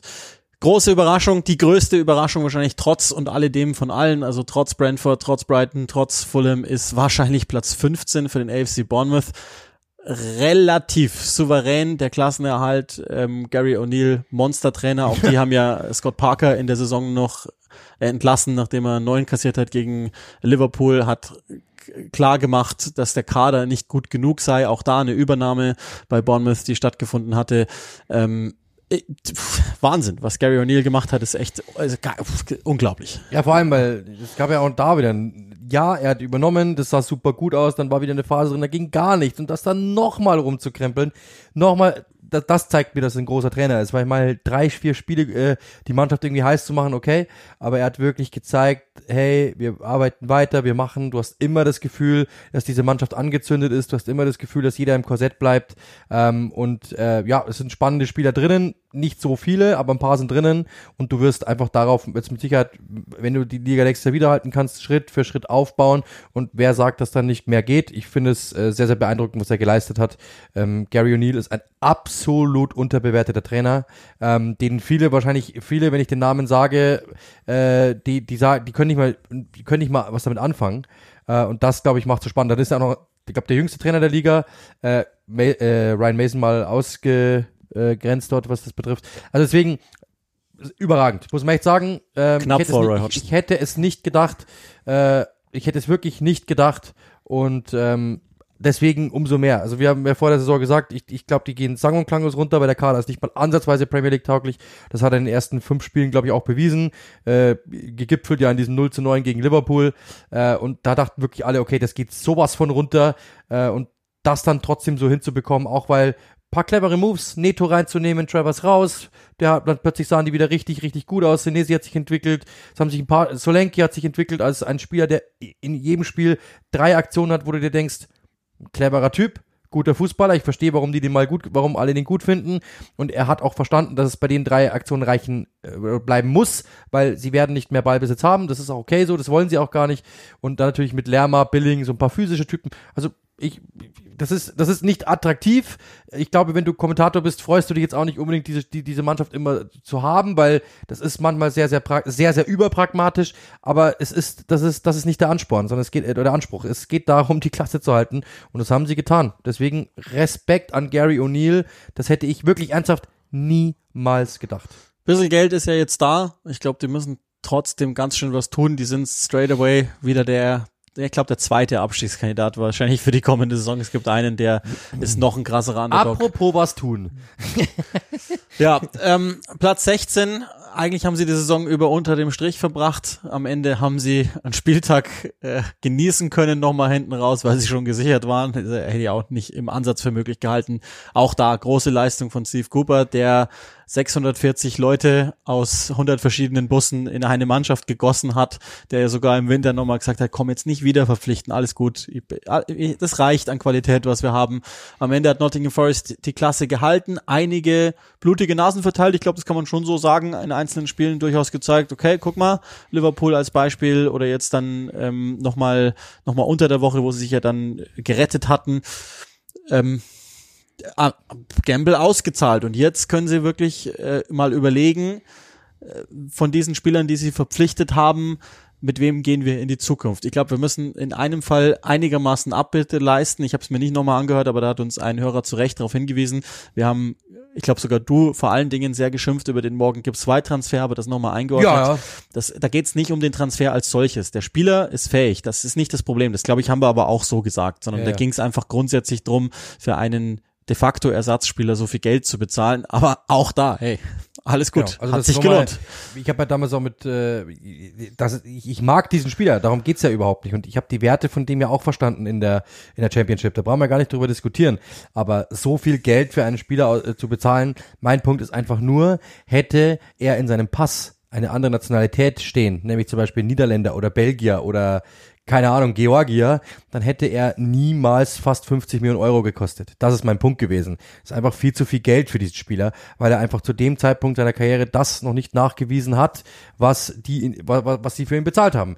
Trotzdem, auch das ist mein Punkt. Wer mich kennt, der weiß, wenn ich, äh, wenn ich, wenn ich etwas haben will, dann muss ich es bezahlen ob das dann 30 Prozent mehr kostet, als ich vielleicht so, dann ist es so. Ähm, da, das, steht immer der Preis drauf, den du bereit bist zu bezahlen und nicht der, der auf dem, äh, nicht der, der ausgewiesen ist. Deswegen ist alles okay. Ähm, alles okay. Und Marinakos hat in dieser Saison mehrfach gesagt, ach, ist doch egal. Ma, lass es uns tun. Warum denn eigentlich nicht?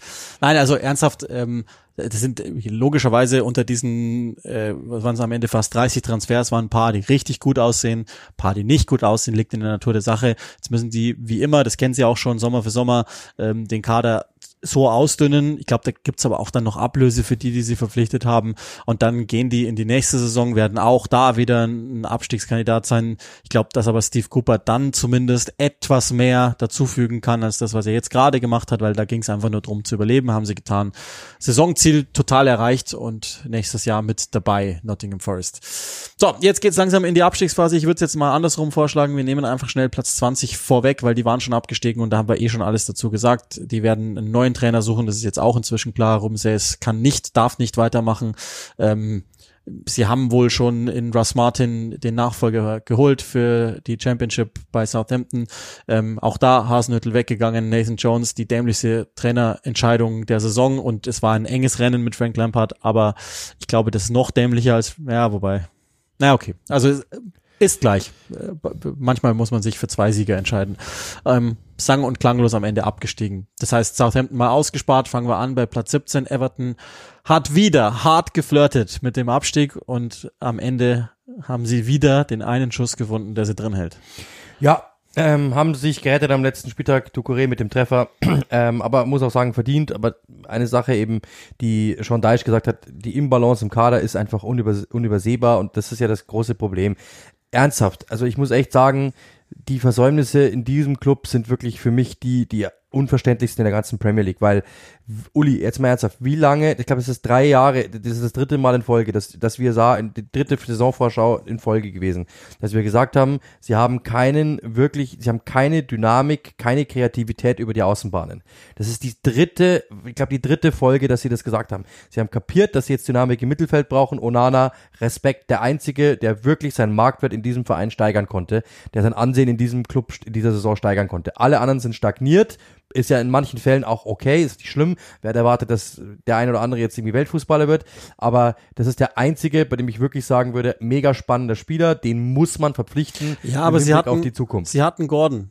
Und ja, hat, das haben genau. sie verkackt. Also, tut mir leid, haben sie einfach verkackt. Ja, genau. Ich glaube, das wäre genau der Spieler gewesen, den du gebraucht hättest. Ja, aber du hast, du hast, du hast es eben nicht mehr. Du hast die komplette Imbalance in diesem Kader. Das, äh, du hast super, du hast 10.000 Innenverteidiger, über die kann man auch streiten, aber du hast 10.000 Innenverteidiger, du hast, äh, du hast ähm, auch verhältnismäßig viele Außenverteidiger ist okay, also du hast, das ist einigermaßen okay, aber Coleman ist dann auch nicht mehr auf dem, auf dem äh, Niveau. Du hast im Mittelfeld irgendwie dreimal den gleichen und du hast alles, was irgendwie dann nach vorne geht, eigentlich nichts mehr, weil du hast auch keine Stürmer, weil wir alle wissen, dass Dominic Calvert-Lewin öfter auf der Krankenstation sitzt, als er auf dem Platz steht. Und das ist das große Problem dieser Mannschaft, dass du einfach, je mehr es nach vorne geht, in so einem Dreieck, in so einer Spitze nach vorne, die kannst du alle, das ist, das ist nicht Premier League tauglich, zumindest nicht auf Top-Niveau. Und damit kriegst du auch keine Torgefahr hin. Und dann natürlich, kann man auch nicht reden, ich habe das jetzt letztens rausgeschrieben, ähm, dass sie vor Fahad Mushiri waren sie sechsmal in den Top 6, seither kein einziges Mal. Ja. Sie haben die Ausgaben mehr als nur verdreifacht oder sowas, es ist irre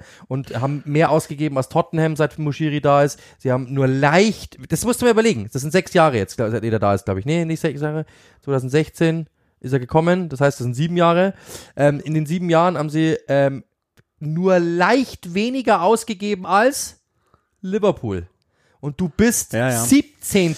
Das ist Wahnsinn für einen so großen Verein. Du hast mal den Vergleich mit dem HSV angestellt. Das ist ein das ist ein wenig so, die Fans sind nach wie vor, ich habe das gestern auch gesagt, die wissen mittlerweile, sie haben in der Top 6 nichts mehr verloren. Ja. Sie wissen aber, dass sie nach wie vor eigentlich ein großer Verein wären, ein großer Traditionsverein. Also um die Einstelligkeit, wenn alles gut läuft, kannst du locker spielen, brauchen wir nicht reden. Ähm, nur es ist so viel daneben gelaufen. Dieser Besitzer ist, ich habe das gestern auch gesagt, alle reden über die Glaciers, der steht denen um wenig nach. Das ist auch eine absolute Pfeife der ja viel Geld investiert hat, aber damit eigentlich noch viel, viel mehr angestellt hat. Ähm, und das Ding ist halt einfach das, der Everton-Fan, der erwartet mittlerweile einfach eigentlich nicht mehr viel. Aber wenigstens Hingabe.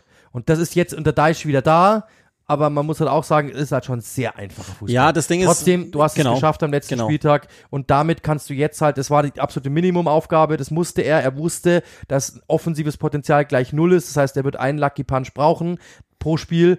Der muss Punkte sichern. Das hat funktioniert jetzt in letzter Zeit einigermaßen. Ähm, nicht mehr, also jetzt dann wieder, sagen wir mal so, gerade noch rechtzeitig die richtige Punktzahl erreicht. Ähm, aber der weiß auch ganz genau, da muss eine Menge passieren. Ja, die dürfen halt jetzt nicht wieder einfach weitermachen. Das ist, glaube ich, das große Problem. Also das wäre jetzt der Moment, wo man endlich mal sagt, okay, äh, alles abschneiden. Also sowohl den Kader, alle gehen lassen, egal, auch, auch Jeremina wichtig, weg damit. Ähm, alle Verträge, die auslaufen, weg. Neu ähm, mit, mit, mit frischem Blut, denen vertrauen, die einigermaßen, also Ducouré hat ja im Grunde die Saison entschieden, jetzt nicht nur gestern, sondern auch schon bei, bei den letzten Mal. Siegen ganz wichtig ja. gewesen. Ähm, Deitch hat, ich finde schon nochmal, dass er auch sich selber verändert hat, ist ein bisschen aggressiver geworden, hinten raus nochmal im, im Anlaufen. Äh, Calvert Lewin hat, es gab ja auch dieses Brighton-Spiel, wo, wo, das hat er ja entschieden, weil er einfach jeden Zweikampf im Konter äh, gemacht hat. Und mit dem Typen Wären die, wenn der gesund wäre, hätten sie sicher vier bis fünf Punkte mehr auf der Uhr, aber ist er halt nicht. Ähm, und jetzt müssen die ja gucken, Bill Kentright ist ja auch, das ist ja lächerlich, was der da abzieht äh, in Sachen Politik.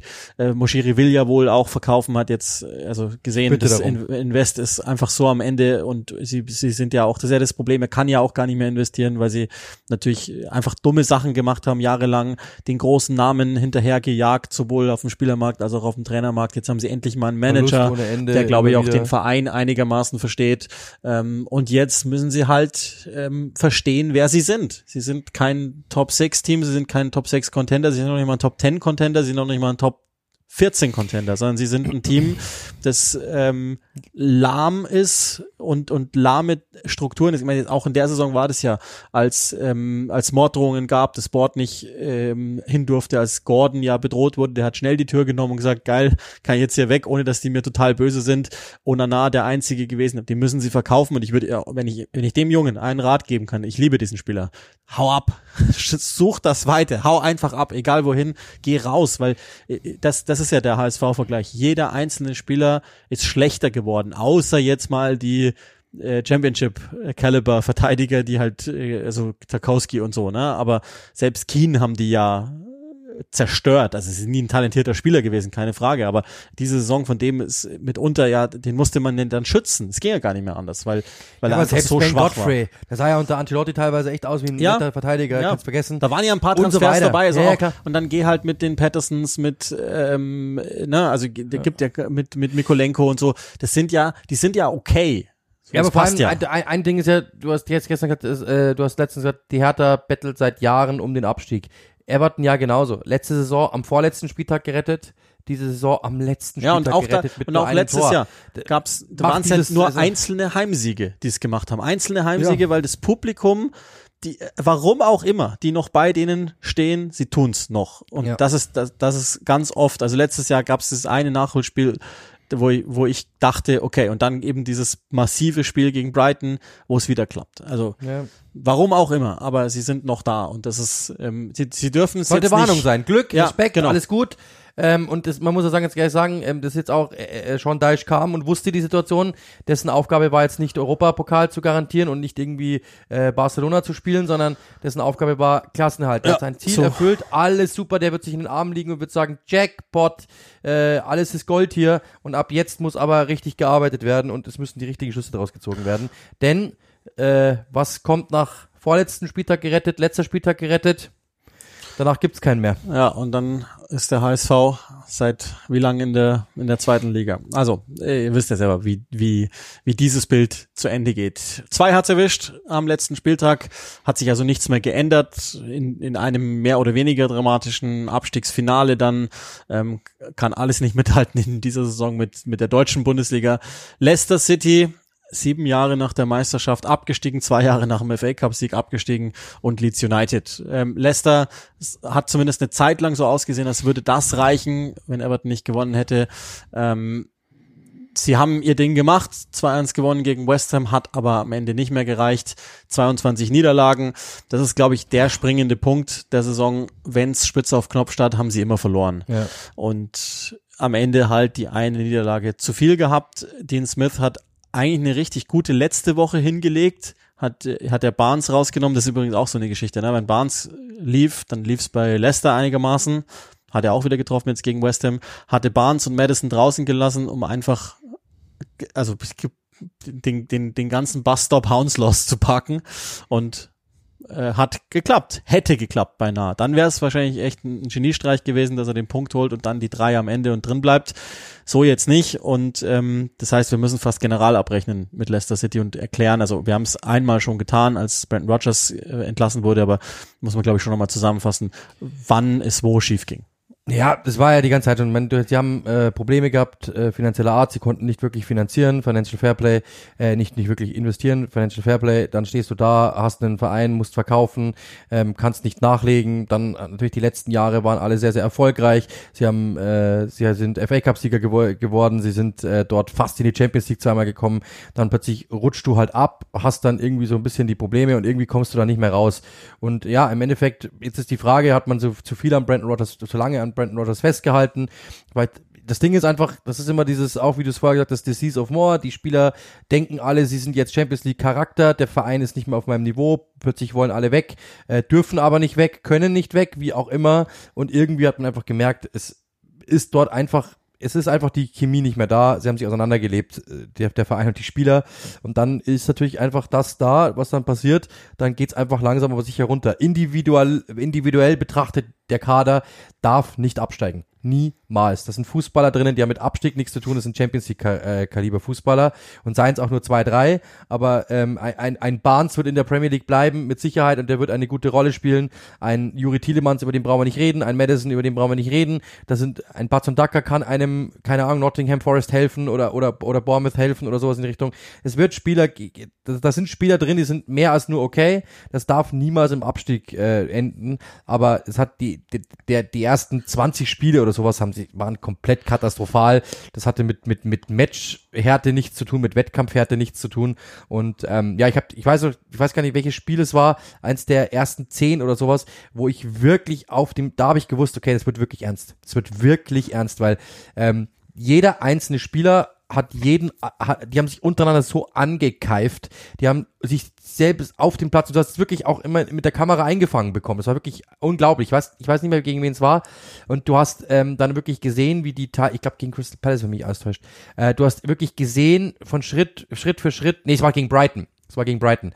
Du hast Schritt für Schritt gesehen, wie die einfach verunsichert sind und wie die einfach sich gegenseitig die Schuld zu, äh, zuschieben, so quasi, du bist schuld, ich bin schuld, ich bin nicht schuld und Kritik ohne Ende auf dem Feld schon, wo ich wusste, okay, the shit is real. Also die, das, das könnte wirklich ernst werden, weil da nicht mal mehr Zusammenhalt in der Mannschaft ist, sondern die sind sich selber nicht mehr mehr grün. Und da wusste ich, das wird wirklich ernst. Und da kann auch Brandon Rogers, den wir alle kennen, den wir alle schätzen, ähm, nichts mehr machen, wenn einfach diese Mannschaft äh, ja irgendwann mal in sich zusammenfällt.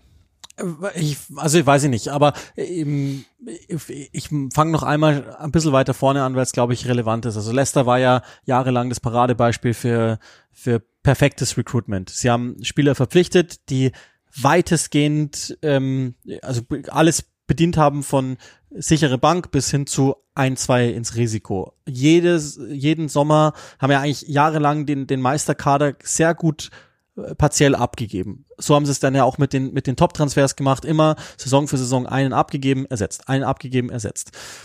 Was, glaube ich, wichtig ist, einmal Financial Fair Play, was du sagst. Sie wollten ja unbedingt europäisch bleiben die ganze Zeit über. Ähm, sind ja auch letztes Jahr noch im Halbfinale gewesen eines europäischen Wettbewerbs, was auch total bitter ist. Und das ist, glaube ich, auch Teil der Wahrheit, dass sie in den letzten drei Jahren ganz oft ganz lang viel Fußball gespielt haben und immer hinten raus eingebrochen sind, verletzungsbedingt und aber auch konditionell. Und ähm, das haben sie diesmal von Beginn der Saison gezeigt, so eine gewisse Schlappheit irgendwie. Brandon Rogers ähm, haben wir ja auch drüber gesprochen, also wenn ihr, wenn euch diese Folge nochmal interessiert, dann könnt ihr euch die anhören, als der entlassen worden ist der hat schon auch Fehler gemacht. Ich glaube, ähm, man hat relativ schnell gemerkt, und das hat er auch ausnahmsweise mal öffentlich gemacht, das ist ja eigentlich einer, der seine Kommunikation sehr kontrolliert. Der hat irgendwann mal begonnen und ist relativ früh in der Saison, dass er die Qualität der Spieler in Frage gestellt hat, dann zum Teil auch öffentlich. Und da hat er natürlich die, die Mannschaft dann verloren. Jetzt ist aber das Sport ihm sehr zugetan gewesen, was ich grundsätzlich auch verstehe, weil der, weil der Trainer gute Fähigkeiten hat. Ähm, und am Ende muss man aber auch sagen, war er einer der erfolgreichsten Trainer in Leicesters Geschichte, FA Cup geholt, hat sie ein paar Mal nah rangebracht an die Top 6. Jetzt, wo er aber weg ist, ist der Verein total am Ende und steht viel beschissener da, als, als er ihn übernommen hat. Und das ist immer ein schlechtes Zeichen, ist aber nicht alleine seine Schuld, ist aber eine Teilschuld von ihm, glaube ich auch. Ähm, man muss dazu wissen auch, also die, die Financial Fairplay ist die eine Sache, aber es, es gibt keinen Verein von den, sage ich jetzt mal, Arrivierten, kleinere ist immer klar, aber von den Arrivierten, die so sehr gelitten haben unter Covid. Einerseits, weil sie logischerweise nicht mehr die Einnahmen kreiert hat, ist aber alles wurscht. Also der, der Fußballverein selber hat auch miese geschrieben, das haben sie alle, aber ähm, KP ist ja aus der Touristik und die, die Touristikbranche hat es natürlich während Covid am allermeisten zerfetzt. Das heißt, selbst wenn sie gewollt hätten, die Besitzer, und das tun sie ja, das ist ja das Komische dran, weil bei Leeds sprechen wir dann gleich drüber, dass der Besitzer drauf scheißt. Der gambelt und, und die wollen einfach nur, dass der weggeht. Bei, bei Leicester fühlt man eher mit den Besitzern, weil sie ja eigentlich das Beste für diesen Verein wollten. Und das kann man auch, glaube ich, ganz gut nachweisen. Und die haben einfach nicht mehr die Möglichkeit gehabt, ins Risiko zu gehen. Wir haben die Wintertransferperiode ganz oft rausgestellt als, als ähm, ein mögliches eine mögliche Sollbruchstelle, weil dann müssen sie halt ins Risiko gehen, wenn sie ein, zwei Positionen zu stopfen haben. Hätten sie das gemacht, hättes, hätten sie vielleicht zwei Punkte mehr auf der Uhr gehabt. Ich bin davon fest überzeugt. Generell, ich meine, sie haben bis, bis zur Pazondaka, dass Wepo dann die Karriere beenden muss, bitter, total bitter für ihn wie auch für den Verein, viel Geld ausgegeben. Aber was haben sie in der Transferperiode drauf gemacht? Ryan Bertrand geholt. Wepo ist Brighton. Wilpo Brighton, sorry, ja. Ähm, ja, sorry, genau. Ähm, ich, äh, irgendjemand hat nicht noch im Kopf. Egal, aber äh, sorry, ja, hast du völlig recht. Und ähm, und haben haben noch, glaube Yannick Westergaard verpflichtet, also auch irgendwie Leicester untypischer Deal, weil sie wahrscheinlich irgendwie die Nerven verloren haben. Ich weiß es nicht oder und gedacht haben, sie müssen jetzt solider Punkte holen und das sind ja eigentlich keine Brandon Rogers Spieler. Entsprechend haben die auch nie so richtig gegriffen. Und ähm, das ist irgendwie alles. Äh, ich bin auch nicht hundertprozentig sicher, ehrlich gesagt. Ich habe mit ähm, Rob Tanner von Athletic nochmal äh, vor eineinhalb oder zwei Wochen zu denen kurz gesprochen. Und der hat eine Einschätzung getroffen, die so einfach und banal klingt, aber trotzdem vielleicht so wahr ist, dass die überhaupt nie gecheckt haben, dass sie ernsthaft um den Klassenerhalt spielen, sondern immer dachten, ja, wir haben die Qualität, zwei Spiele, zwei Siege und dann sind wir raus aus dem Gröbsten. Und ja. man kann ja diese Einschätzung durchaus teilen, aber jetzt ist es halt wirklich passiert und ich bin auch gar nicht, also ich meine, die werden jetzt nicht alle verkaufen müssen, werden wahrscheinlich immer noch relativ gutes Budget haben für die zweite Liga. Ähm, und waren ja schon mal in dieser Situation. Ist jetzt die Frage, wer dann der Trainer wird. Dean Smith wohl nicht, auch wenn der eigentlich, glaube ich, das alles in allem ganz ordentlich gemacht hat. Aber die müssen sich jetzt schon überlegen, wie sie es machen werden. Ja, 2016 noch Meister, du hast gesagt, FA Cup Sieger vor ein paar Jahren noch, ähm, und dann stehst du plötzlich da und ähm, steigst ab. Das ist ein, das ist wirklich, ähm, wäre der Name Leicester City ich sage jetzt mal, glänzender wäre das ein Big Six Club, dann würden alle aufschreien, das wäre die Story des Jahres.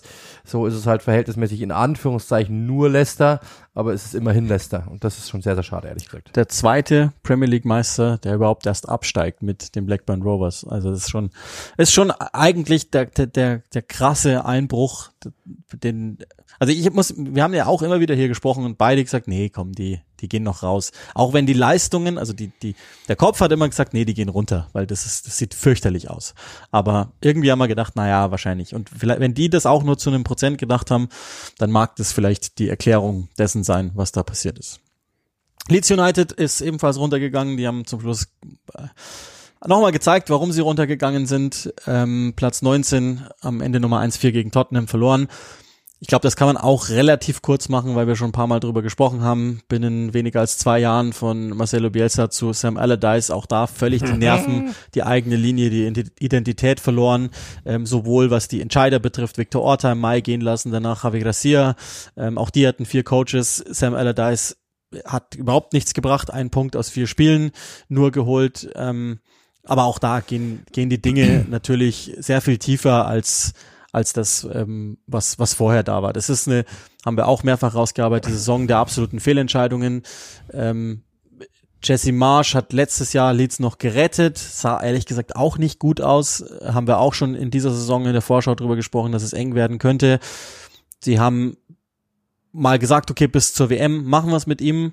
Dann gab es wieder das eine Liverpool-Ergebnis, so dass sie dann ihn noch weiter haben arbeiten lassen, im Januar sogar noch mal weitere Spieler verpflichten haben lassen, sogar noch einen Trainer. Also sie haben, sie haben ihn unterstützt. Ich glaube, das kann er nicht, wenn er, wenn er auch ehrlich drauf schaut, kann er nicht sagen, der Verein war nicht bei mir. Ähm, haben dann sehr spät reagiert, haben ganz kurz, äh, Skobala hat ja übernommen, vergessen wir es mal für drei Spiele, dann ähm, Javi Gracia installiert, ging sehr gut los, und dann nicht so gut zu Ende, wobei ich auch gestern im Spiel das so gesagt habe, ich glaube, dass die Chancen mit ihm besser gewesen wären als unter Sam Allardyce und dann diese völlig banale Verpflichtung, äh, keine Ahnung, was das soll. Und auch da, Andrea Radriziani, der noch Besitzer, das ist ja auch die ganze, das schwebt ja auch schon seit eineinhalb Jahren drüber. 49ers Enterprise würde irgendwann übernehmen, das war uns allen klar. Radriziani wollte mit Premier League Status verkaufen zeigt sich in der Woche vom Abstiegsfinale seines Vereins bei Sampdoria. Das wird sein nächstes Projekt werden, das ist natürlich auch völlig verblödet und ähm, es gibt ein paar Dinge, die sind so geblieben, wie unter Marcelo Bielsa, dass sie große Niederlagen kriegen, dass sie in großen Spielen nicht da sind, dass sie viele Gegentore schlucken, dass sie teilweise naiv wirken, aber die guten Dinge sind weg gewesen. Die einzelnen Siege, die aufrichten, die äh, gerade gegen das, das, das Spiel davor gegen West Ham war, glaube ich, noch ähm, bezeichnender die spielen am Wochenende gegen ein Team, das gerade am Donnerstag noch ins Finale der Conference League eingezogen sind. Führen 1-0. Moreno verletzt sich offensichtlich. Sam Allardyce wechselt nicht, weil er Jorginho Rütter nicht vertraut. Clubrekordtransfer und sagt, wir haben ja keinen gesunden Stürmer. Doch. Und zwar ein Rekordtransfer auf der Bank. Und dann kriegen die drei Gegentore hinten raus und geben die nächste Führung wie immer einfach ab. Und ähm, das, was mal die große Stärke war, was sogar furchteinflößend war, dass die top, top, top fit waren. Und der Marcelo Bielsa ist zur absoluten Schwäche geworden, die kriechen rum, als wären sie nichts Gutes. Und das ist echt, das ist krass. Das, dass das so eingestürzt ist in sich, finde ich wirklich krass. Ja, binnen weniger Jahre Bielsa und ein klares System. Das heißt, du hattest einen Ansprechpartner, du hattest eine Person, die alles geleitet hat, du hast ein klares System, alles war untergeordnet, kurze Dienstwege, alles easy, alles simpel, zu fünf verschiedenen Trainern, fünf verschiedene Philosophien, fünf verschiedene Leute, die jetzt drumherum reden, die im Brei rumrühren. Das ist, dann merkst du, dann geht's auch runter. Das ist nochmal so. Ja, auch da gestern äh, relativ deutlich in der Ellen Road Sack the Board. Also auch Kinnear kommt nicht so gut weg.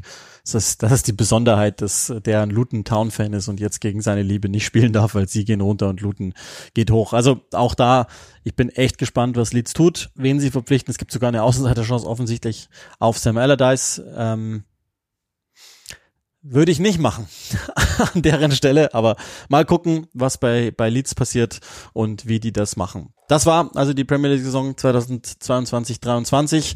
Ihr kennt die Absteiger, ihr kennt die Sieger, ihr kennt die, die wir als gut und als nicht so gut eingeschätzt haben. Das ist sozusagen für uns der geschlossene Kreis, nachdem wir ja in der Vorschau schon gesagt haben, wie es aussieht.